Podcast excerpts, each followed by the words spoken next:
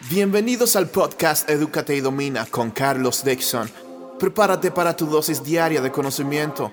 Vamos a compartir contigo las mejores estrategias, técnicas y herramientas para entrar en el estado mental de emprendedor indestructible, para que así construyas tu propio negocio en línea.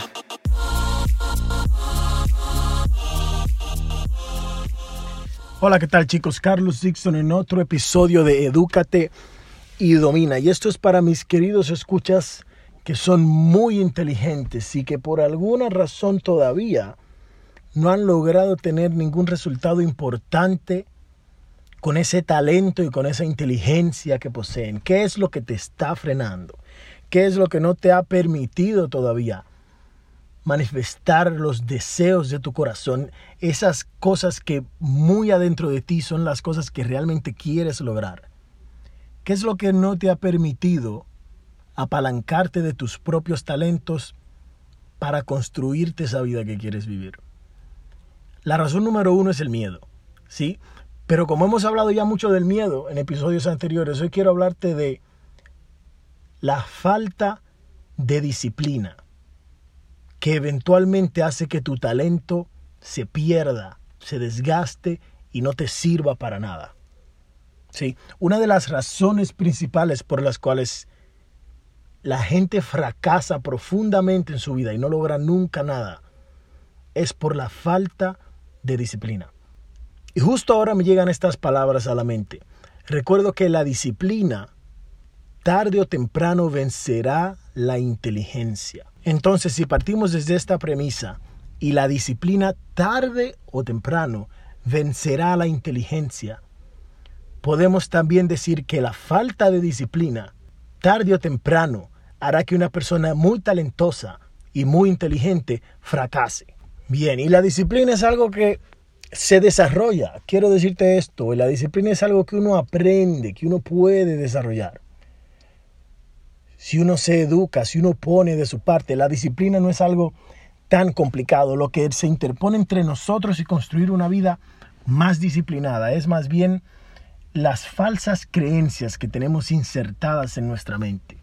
Ese pensamiento que nos hace creer que, ser, que para ser disciplinados hay que ser un ser de otro mundo, o hay que haber adquirido un entrenamiento militar, o hay que ser un exagerado, o hay que, que frustrarse y no disfrutar de la vida. No, no, no, no, no. De hecho, una de las cosas que no nos permiten construir disciplina real es que queremos hacer cambios demasiado abruptos en nuestra rutina de vida. Y nosotros somos unos seres de hábitos. Entonces, realizar un cambio muy abrupto, una ruptura demasiado abrupta dentro de esa rutina, no es sostenible en el tiempo si no estamos acostumbrados, si no tenemos experiencia haciendo aquello anteriormente. Entonces, si cuando intentamos aplicar la autodisciplina nos frena el deseo de volver a nuestros viejos hábitos, es porque tal vez estamos haciendo un cambio demasiado brusco. Mi recomendación en este caso es hacer pequeños cambios, es esas pequeñas cositas, casi diminutas, durante el día, que en el mediano y en el largo plazo harán una gran diferencia en nuestros días. Cosas pequeñas como levantarte una hora más temprano o asegurarte de que antes de acostarte le dedicas una pequeña fracción de tiempo a eso en lo que quieres mejorar. Pongamos el ejemplo de la lectura, que para la mayoría de personas es un asunto muy cuesta arriba. Retomar el hábito de la lectura si lo tenías antes o si no lo has tenido nunca, cómo impulsarte a que te guste la lectura, a que te agrade, a que te haga falta. Mi recomendación es no querer leerte el libro completo en un solo día. Eso probablemente no funcione para ti. Es hacerlo, descomponer esa gran tarea en pequeñas fracciones. ¿Sí? En este caso de la lectura del libro, descomponemos ese libro en una pequeña acción que no nos suponga demasiado esfuerzo, algo pequeño, prácticamente insignificante. Diez minutos de lectura, cinco minutos como poco. Te sorprendería saber cuánto puedes leer en cinco minutos. Esos cinco minutos pueden equivaler a un par de páginas del libro. Y eso ya es un avance. Si logras insertar eso en la mañana, justo cuando despiertas, o en la noche justo antes de acostarte, Esa es mi recomendación, eso es lo que a mí me ha funcionado para desarrollar nuevos hábitos. Eso tiene un porqué muy profundo, que ya te lo explicaré en el próximo episodio. Así que atento al próximo episodio. Pero siguiendo con esto, tomas esa tarea de leer el libro, la fraccionamos en unos pocos minutos al día y nos enfocamos en cumplir esa pequeña tarea todos los días sin fallar. Ojo, y si fallamos un día, en lugar de sentirnos mal y darle entrada a esa sensación de frustración que nos desalienta y nos hace querer abandonar todo, en lugar de darle entrada a esa emoción, respirar profundo, entender que es un nuevo hábito que estamos desarrollando y tomar la decisión de reanudar, no abandonar. Oye, esto es clave. Esto es clave cuando estamos desarrollando disciplina. Si fallas a lo largo del camino, porque puedes fallar, no te desalientes y no abandones. Reanuda, retoma el asunto y continúa, y continúa. Que contrario a lo que la mente nos hace pensar de que estamos empezando de nuevo, no estamos empezando de nuevo no lo estamos haciendo. Cuando ya hemos iniciado un proceso y ya llevamos varios días, si fallamos un día y retomamos nuevamente, no estamos empezando desde cero, estamos empezando a generar momentum de nuevo, pero no perdemos la experiencia pasada. ¿Me doy a entender? Entonces eso, mantener eso durante por lo menos 21 días. Ya luego de pasados los primeros 21 días, entonces tu cerebro reafirma esa nueva acción como un nuevo hábito.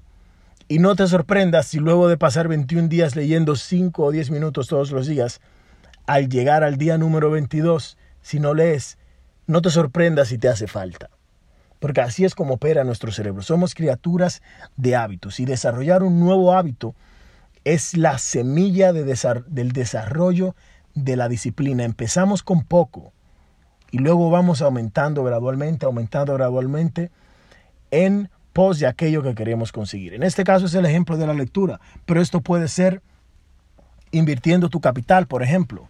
Si nunca has invertido y te da pavor perder 10 dólares, 20, 30 dólares, 100, 200, 300, lo que sea, y quieres vencer ese miedo, y empezar a familiarizarte con la relación riesgo como inversionista.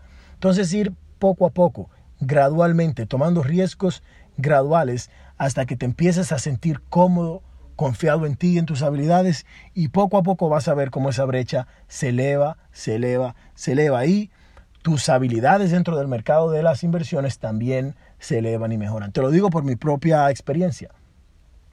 Porque yo empecé en el mundo de los negocios y yo no empecé con un capital millonario, ni nada por el estilo. Y poco a poco yo fui aprendiendo a manejar los riesgos, a manejar los riesgos, hasta que he llegado a un punto en el que a mí, honestamente, no me da miedo perder todo, porque ya lo he perdido todo. Y lo he vuelto a recuperar multiplicado por 10. Y no te confundas, no te estoy diciendo nada de esto por alardear ni nada de eso, sino para que sepas, para que volviendo al principio del episodio, entiendas que lo que me lleva hoy a mí tener esa confianza financiera es el desarrollo de hábitos y de disciplina constante a través del tiempo durante años, que empezaron como pequeños pasos y ya luego se hicieron pasos agigantados en el pasar del tiempo. Y esto aplica para las finanzas, para los negocios, para la vida, para cualquier cosa.